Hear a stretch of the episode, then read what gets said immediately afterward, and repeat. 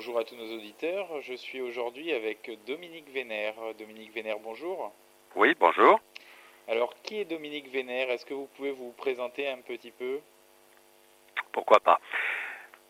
Je suis écrivain et historien, mais je n'ai pas seulement appris l'histoire par euh, les études et les bons maîtres, j'ai appris l'histoire en y participant. J'ai eu la chance euh, d'avoir un engagement de jeunesse intense dans une période de grand bouleversement. C'était la fin d'un monde, la fin de la colonisation européenne, colonisation qui avait commencé au XVIe siècle, et c'est donc une ère qui se terminait.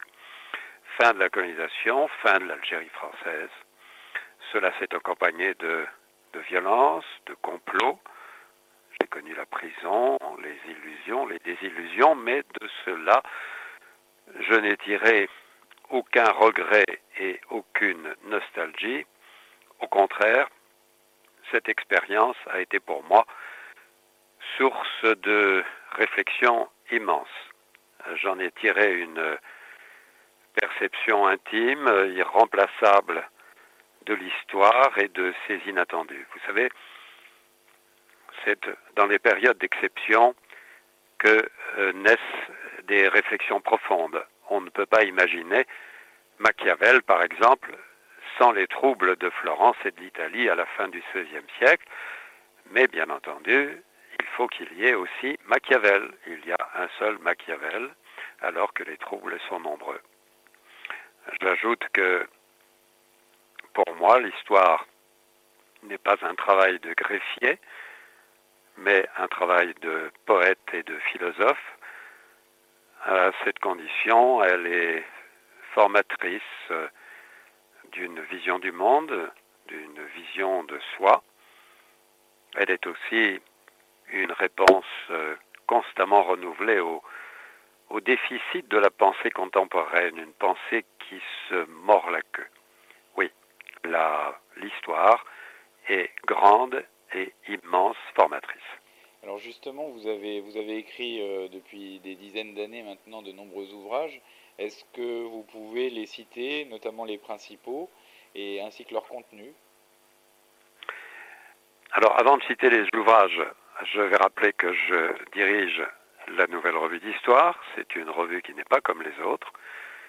C'est une revue qui, qui offre d'abord une narration vivante de l'histoire qui, qui a un choix euh, esthétique très fort dans sa présentation, dans ses illustrations qui ne sont pas choisies n'importe comment. Et c'est une revue qui montre que l'histoire est créatrice de sens. Personnellement, j'ai travaillé euh, depuis très longtemps d'abord sur l'histoire contemporaine. L'histoire contemporaine au sens large. Et je me suis intéressé particulièrement aux périodes de bouleversement, parce que ce sont elles euh, qui sont euh, révélatrices euh, du monde dans lequel on vit, puisque le monde est sorti de ces bouleversements. Et je m'y suis intéressé non seulement pour la France, par exemple avec euh, une histoire critique de la résistance, une histoire dictionnaire de la collaboration. Je m'y suis intéressé pour l'Allemagne avec euh, l'un de mes premiers livres qui s'intitulait Balticum, qui a été repris ensuite euh, sous une forme renouvelée. Je me suis intéressé pour la Russie avec mon livre Les Blancs et les Rouges, qui est consacré à l'histoire de la Révolution et de la guerre civile russe après 1917. Euh, je me suis intéressé à l'histoire euh, des États-Unis, précisément euh, l'événement fondateur que fut la guerre de sécession pour l'histoire américaine et pour le monde américain du Nord.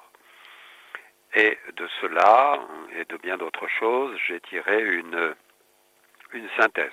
Alors, cette synthèse, euh, a été publié sous le titre, est disponible sous le titre Le siècle de 1914, le siècle de 1914, c'est évidemment le XXe siècle, qui commence en 1914 et qui se poursuit bien au-delà, qui recouvre évidemment les deux guerres mondiales, avec toute la période intermédiaire et les grandes tentatives révolutionnaires, soit du bolchevisme, soit du fascisme italien, du national-socialisme allemand, mais aussi du démocratisme américain qui pèse d'un poids énorme sur l'histoire du XXe siècle, bien entendu. Alors justement, pour, euh, pour des jeunes Européens qui, plongent dans le XXIe siècle, le siècle de 1914, tout comme euh, votre livre Histoire et tradition des Européens, paraissent être deux livres fondamentaux pour qui veut accéder à, à une certaine réflexion euh, sur l'Europe.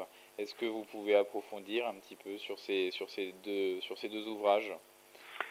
Alors, je crois que vous avez raison de parler de, livres qui, éclairent, qui peuvent nous éclairer, ou qui peuvent éclairer des, des esprits jeunes euh, d'aujourd'hui. Euh, le premier livre euh, que vous avez cité, dont j'ai parlé il y a un instant, Le siècle de 1914, c'est donc en effet une histoire du XXe siècle, principalement euh, vue par les Européens, le XXe siècle pour les Européens, sachant que le rôle de, des États-Unis est important dans cette histoire, puisque ce sont les États-Unis qui vont dominer la deuxième partie du XXe siècle, après la Seconde Guerre mondiale, période partagée ou domination partagée pendant longtemps avec l'Union soviétique, euh, jusqu'au jour où celle-ci disparaîtra, ce qui ne laisse plus qu'une seule puissance qui continue à peser sur nous. Alors, c'était très important à mes yeux euh, d'éclairer euh, cette histoire, cette longue histoire du XXe siècle dans sa réalité et non pas euh, comme elle est enseignée de façon officielle. Il y a une histoire officielle qui, est une histoire fausse et il y a une histoire réelle qui est à découvrir. Je m'efforce de découvrir cette histoire réelle parce que c'est l'histoire dont nous sortons le 21e siècle dans lequel nous sommes entrés, dans lequel nous vivons et dans lequel nous allons vivre est sorti évidemment du XXe siècle qui en a été la matrice. Le deuxième ouvrage que vous avez évoqué, Histoire et tradition des Européens, 30 000 ans d'identité. Ça, c'est le sous-titre complémentaire, 30 000 ans d'identité. Peut-être ce sous-titre attire-t-il l'attention sur l'ampleur de l'idée que je me fais de l'identité européenne. Devant le drame vécu par l'Europe au XXe siècle, surtout depuis la deuxième partie du XXe siècle, conséquence des guerres mondiales, etc., et d'un recul effrayant de l'Europe, euh, d'une crise morale aussi euh, considérable, dont on voit les effets euh, multiples en, en toutes choses, dans les, dans les mœurs, dans les comportements. Euh, je crois que pour renaître, les Européens, les jeunes Européens, euh, ne pourront le faire qu'en prenant appui sur un socle granitique, le socle de nos origines. C'est le but de ce livre, Histoire et tradition des Européens. Enfin, en, au mois de septembre de cette année, est annoncé votre, votre nouvel ouvrage, euh, donc, euh, que je vais vous laisser présenter peut-être en exclusivité, les, peut-être le thème principal et puis son titre également Oui, parfaitement. Alors, son titre d'abord. Et le titre nous conduira à la thématique. son titre est le suivant, Le choc de l'histoire. Le choc de l'histoire. Le choc de l'histoire qui sera publié aux éditions via Romana. Euh, il est possible, je crois, de se reporter euh, sur Internet euh, pour avoir les, les, renseignements, éventuellement retenir le livre. Il est d'ailleurs devrait... possible oui, de le précommander sur, sur, sur, le site Internet de Via Romana avec un, un certain nombre d'exemplaires en, en, exclusivité. Oui, c'est ça. Il y a une, il y a une édition de, il y a une édition de, de luxe numérotée euh, en nombre limité, puisqu'il y a 100 exemplaires de cette édition-là. Il y en a déjà, je sais, un certain nombre qui sont retenus. Donc il est possible de, retenir en s'adressant euh, au, site des éditions Via Romana. Alors, le choc de l'histoire, pourquoi? Qu'est-ce que ça signifie? Ça signifie que, à mes yeux d'historien, nous sommes entrés, nous, Européens, Français, Européens, euh, le monde aussi, est entré dans un choc de l'histoire qui va modifier complètement, qui, commence déjà à modifier complètement le monde dans lequel nous vivons et dans, dans lequel nous allons vivre. Euh, comme toujours, devant d'immenses événements historiques, les contemporains ne les voient pas et ils ne les savent pas. Et euh, ce choc de l'histoire, nous le vivons, mais nous ne le savons pas encore. Alors c'est, euh, à l'historien de dire ce qu'il en est. De façon très résumée, euh, ce choc de l'histoire, il est fait de plusieurs facteurs importants. d'abord, un ébranlement de l'idéologie du progrès qui dominait notre monde depuis le XVIIIe siècle, sérieusement ébranlé. Deuxième ébranlement, celui de l'hyperpuissance américaine qui est, qui est apparemment toute puissante, qui nous domine, nous, Européens. L'Europe est un protectorat américain en toute chose. Euh, cette puissance est ébranlée et elle est vouée à s'affaiblir et à disparaître en tant que hyperpuissance. Ce n'est pas encore fait, mais c'est en cours. Troisième facteur, réveil des anciennes civilisations. Ça, c'est visible. La Chine, l'Inde, l'islam, euh, l'Amérique indienne et hispanique. Enfin, ce phénomène euh, immense, plus qu'inquiétant, euh, qui nous touche directement, nous, Européens, l'immigration, invasion, de populations extra-européennes, oui, qui frappe toute l'Europe occidentale. Immigration-invasion provoque, on le voit dès maintenant, un réveil identitaire. Et cela est un facteur immense. Et nous ne sommes qu'au début de ce réveil identitaire. C'est une nouveauté absolue dans l'histoire européenne. Bref, le choc de l'histoire nous fait entrer, à mon avis, dans une nouvelle époque qui redonne toutes ses chances à l'Europe et aux Européens. Donc le choc de l'histoire qui sortira au mois de septembre. Alors qui sortira au mois de septembre, qui sortira vers le 15 septembre, je crois. J'ajoute une particularité concernant ce livre. Ce livre euh, s'inscrit dans, dans, la suite d'une œuvre, de mon œuvre évidemment. C'est à la fois une synthèse, mais avec euh, une synthèse complètement renouvelée, et euh, réalisée sous une forme originale, très vivante, je crois, euh, parce que ce livre est fait d'entretien.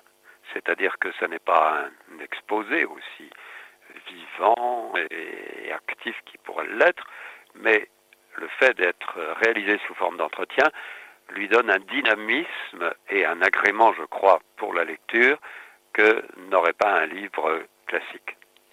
Et quel message, justement, auriez-vous à adresser aux, jeunes Européens euh, dans ce XXIe siècle qui, affrontent, qui vont affronter le choc de l'histoire dont vous, parlez? Eh bien, ils vont l'affronter en participant à cette renaissance identitaire qui, qui est la conséquence d'un malheur immense. Ce malheur immense est l'affaiblissement de l'Europe et c'est l'immigration-invasion qui a un effet inattendu. Euh, c'est un, une des particularités de l'histoire que de réserver des inattendus. L'inattendu, c'est un réveil identitaire auquel participent les jeunes Européens d'aujourd'hui, et ils doivent y participer de façon active. Il est évident que ce réveil ne se fait pas tout seul, il sera, il sera le résultat euh, d'efforts de toutes sortes d'abord un effort, un effort de la conscience, un effort de la retrouvaille de soi-même et ensuite d'efforts de combat de toutes sortes. Monsieur Vénère, pour finir, je vous laisse peut-être rappeler les, les, moyens pour commander la nouvelle revue d'histoire et notamment son hors-série passionnant sur la, sur la Vendée. Oui, euh, merci de le signaler. Alors, ce numéro sur, euh, la Vendée, qui est encore en kiosque jusqu'à jusqu'à la fin euh, du mois de juillet, peut être commandé par ailleurs directement à la nouvelle revue d'histoire. Euh, je rappelle l'adresse 88 avenue des Ternes, 88 avenue des Ternes 75 017. Euh, voilà, il est possible de le commander, de le commander dans le commander. Son prix en le commandant est de 6,90 euros et je crois que nous faisons cadeau du port. Voilà. Très bien. Monsieur Vénère, je vous remercie de cet entretien. Merci.